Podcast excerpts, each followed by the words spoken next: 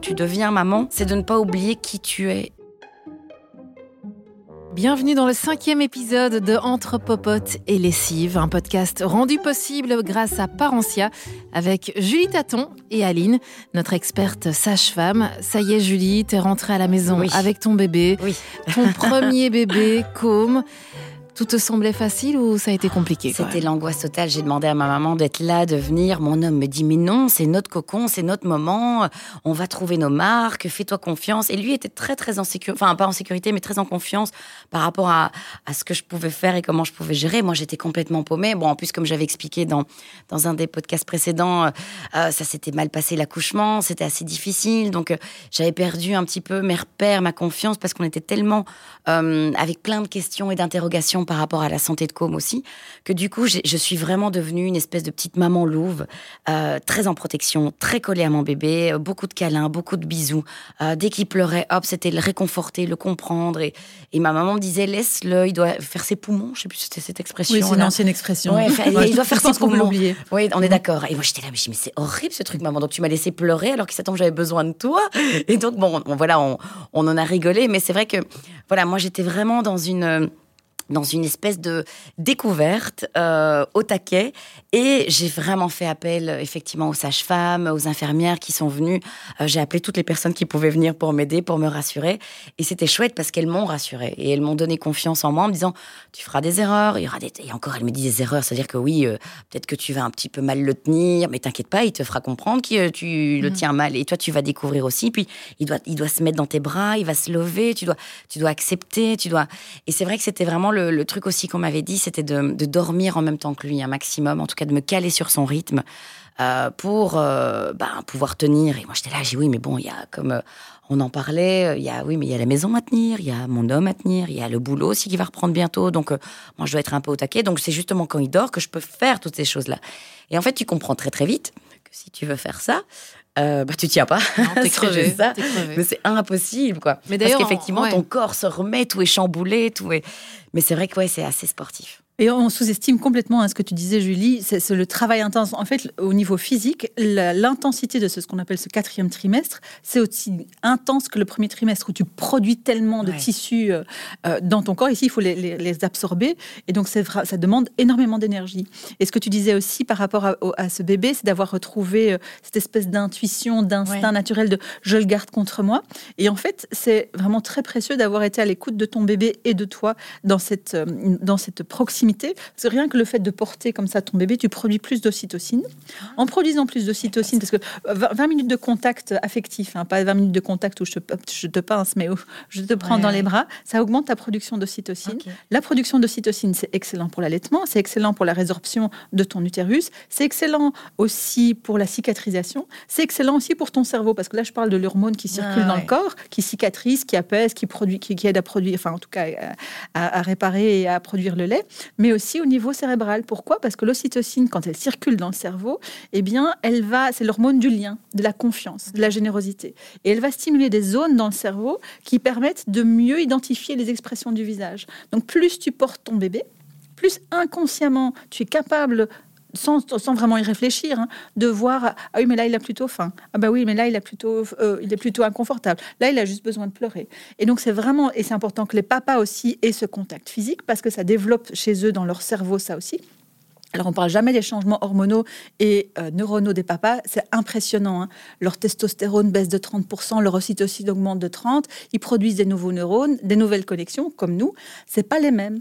Et donc, du coup, euh, le fait de faire porter le bébé au papa, de laisser le bébé, le papa s'occuper physiquement du bébé, ça renforce sa production d'ocytocine, ça renforce le couple parental et ça permet cette complémentarité parce qu'ils font ça autrement que nous et c'est très bien aussi. Il était actif, ton homme, d'ailleurs, euh, Julie? Oui, bah lui, il voulait. Et c'est vrai que moi, j'avais un peu ce de, je préfère faire parce que je sais mieux. J'avais l'impression en fait de mieux. Donc, Terrible hein, de lâcher le pouvoir. Oui, et c'est comme comme comme je l'ai dit, il y avait il y a toutes ces, complexi ces complexités. Donc euh, j'étais vraiment en protection et donc j'avais vraiment du mal à, lui laisser faire. Donc c'est moi qui devais le changer, c'est moi qui devais le nourrir, c'est moi qui m'en occupais dès qu'il pleurait, c'est moi qui le prenais.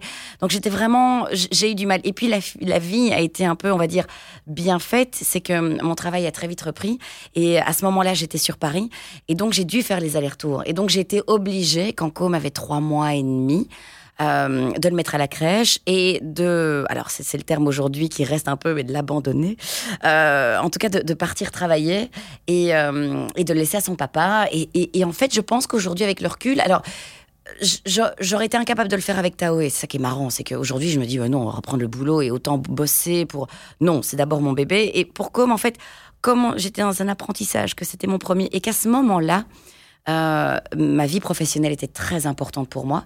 Donc ça me nourrissait aussi, ça m'apportait aussi une satisfaction. J'avais ce besoin de me, de, me, de me réussir, en tout cas professionnellement, pour me sentir bien. Et donc je me disais, si je suis bien, je serai bien avec mon bébé. Donc il y avait cet équilibre que je, que je pensais qui était bon. Et je crois qu'encore aujourd'hui, euh, il était adapté à ce moment-là, en tout cas. Lundi, je le déposais à la crèche, j'étais à Paris. Mardi, je faisais mon émission du soir, je rentrais à minuit. Je m'occupais de Com le mercredi matin, je le redéposais à la crèche, je repartais prendre mon talis et je rentrais le vendredi. Et puis je passais le week-end, donc du coup en donc je faisais des in-out. Mais donc du coup, ça a laissé une place à son papa. Et je pense qu'en fait, au final, c'était pas mal parce que du coup, bah, tous ces moments-là, il les, il les a vécus et il a créé. Et je lui ai laissé par obligation une place parce que je pense que si j'étais restée à la maison, j'aurais pris toute la place. Et c'est super parce que justement de pouvoir avoir cette conscience de à quel point nous femmes aussi nous nous accrochons à notre pouvoir de mère et qu'il y a une espèce de, de, le pouvoir. on parle toujours de la surcharge mentale des femmes, mais est-ce qu'on est prête à lâcher le pouvoir? Parce que c'est notre ça reste vraiment notre zone, notre territoire et que de voir le papa qui qui fait ça un petit peu différemment, bah, bah non, c'est pas. On devient très, on devient affreuse, on devient des vraies mégères. et donc, euh, alors c'est un peu dommage que tu que tu aies eu le sentiment d'abandonner ton bébé, mais quelque part en même temps, euh, ça a permis de laisser la place au papa. Et je pense que c'est important pour les jeunes parents de se rendre compte qu'on est différent. C'est la mère qui allait, pas forcément, c'est la nature qui a prévu ça. Et c'est très bien que le papa n'allait pas. Il a tellement d'autres choses à faire, tellement d'autres choses à, apporter à, son, à apporter son, à son bébé. Euh, et de nouveau, on parlait de, ces changements cérébraux. Plus on va le faire, et eh bien plus le papa euh, le, va se perfectionner, entre guillemets, et l'enfant va avoir du plaisir à voir d'être avec son père. Et plus l'enfant va avoir du plaisir, il va renvoyer des signaux positifs, y compris des hormones qui sont transmissibles, plus le père va être valorisé dans son rôle, plus il va avoir envie de, s'occuper de son bébé. Et donc c'est vraiment important, nous femmes, de lâcher ça et d'être dans ce vrai partage aussi au niveau de l'éducation. Et, et c'est comme ça aussi qu'au niveau de la charge mentale, on pourra se décharger un petit peu en disant, mais euh, parce que le père va se sentir, ou le partenaire va se sentir plus impliqué. Mmh. T'as allaité, toi, euh, Julie? Non, moi, j'ai pas allaité parce que, ben, comme c'était un peu compliqué avec. Comme j'ai essayé, j'ai essayé les deux, trois premiers jours, mais j'étais tellement dans un stress intense parce qu'on devait passer des IRM, euh, on devait passer pas mal d'examens euh, par rapport à son angiome qui, en fait, pouvait amener d'autres problèmes au niveau neurologique, au niveau de son développement. Et donc, bref, on a eu deux années d'examens intenses. Euh, bah voilà, donc, donc en fait, j'étais vraiment pas détendue. J'ai essayé un peu, ça venait pas, ça m'a Et donc, euh, gentiment, ils m'ont dit écoutez, voilà. Vous mettez pas la pression. Voilà. J'ai l'impression que c'est un stress pour, euh, pour les, jeunes mamans, l'allaitement. C'est un stress sans l'être, hein, parce que, comme de nouveau, c'est comme pour accoucher, c'est comme pour être enceinte. On est faite pour ça, la plupart d'entre nous. Hein.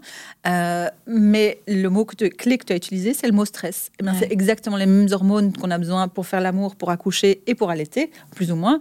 Euh, et que c'est clair que si on ne fait pas l'amour quand on est, on est stressé, euh, ou pour accoucher, ça fonctionne pas non plus.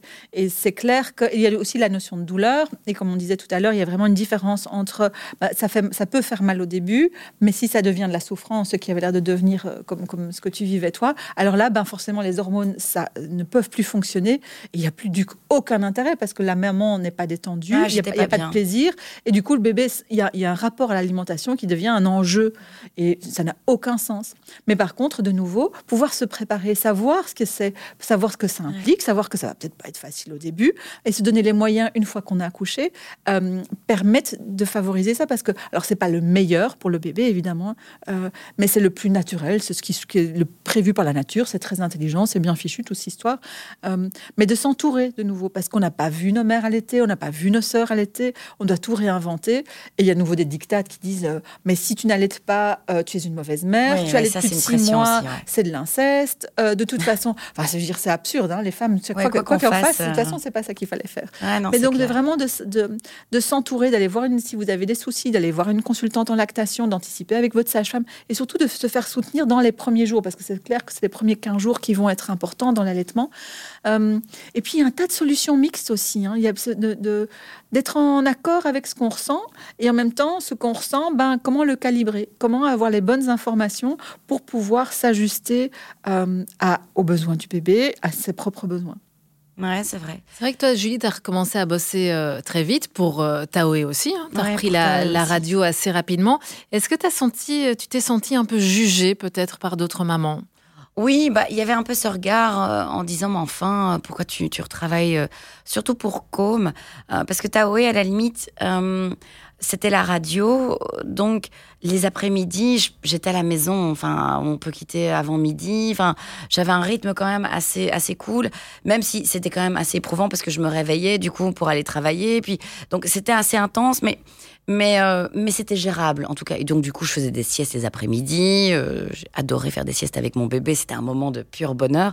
Donc, euh, donc non, c'était, vraiment très, très chouette. Mais c'est vrai que le, tu te rends compte que dès que tu es enceinte et que tu portes donc la vie, il euh, y a un jugement qui se met. Euh, voilà, on, te juge si, euh, si tu fais trop de sport, si tu fais pas assez de sport, si tu te reposes pas assez, si tu travailles de trop, si tu en fais trop, si tu en fais pas assez, si tu grossis trop, si tu grossis pas assez.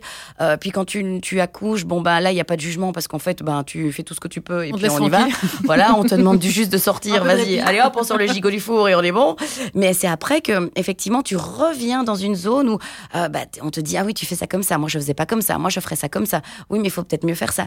Et en fait, c'est très compliqué. Et c'est ce que tu disais, Aline. Le, le, truc qui est le plus compliqué, je pense, quand tu es maman, quand tu deviens maman, c'est de ne pas oublier qui tu es et en fait d'être en accord avec toi, avec tes fragilités, avec tes angoisses, avec tes pressions. Et, moi, c'est vrai que à l'époque donc de, de Com, comme il y avait toute cette angoisse euh, par rapport à sa santé, je ne me sentais absolument pas euh, prête euh, et j'avais pas envie de commencer à stresser pour euh, est-ce qu'il va grossir assez, est-ce que je vais donner assez de sein, est-ce que j'ai donné assez, il va se réveiller. Et j'aimais bien l'idée aussi que mon homme participe. Et donc de pouvoir me dire que ben moi je vais aussi un peu me reposer parce que là j'ai pris un peu un choc. Euh, ça a été un coup quand même. Et, euh, et c'est à ce moment-là, quand il est né, en tout cas, j'étais pas sortie comme aujourd'hui de, d'affaires, on va dire.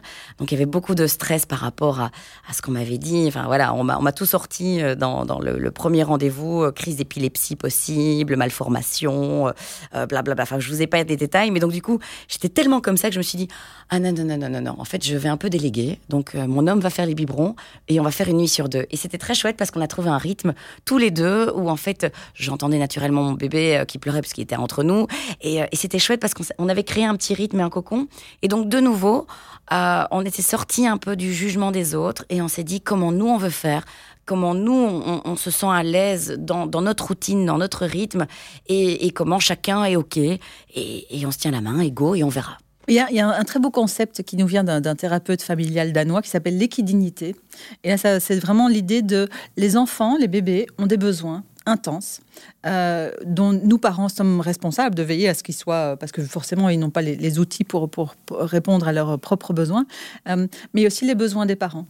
Et comment Parce qu'on a, on a été très loin dans les besoins des enfants. Enfin, les besoins des enfants, ça n'existe pas. Hein. Les enfants, ça n'a pas d'âme. Il a fallu attendre, euh, je crois que les années 80-90, avant qu'on n'opère pas les bébés euh, sans anesthésie. Jusqu'à là, on les opérait.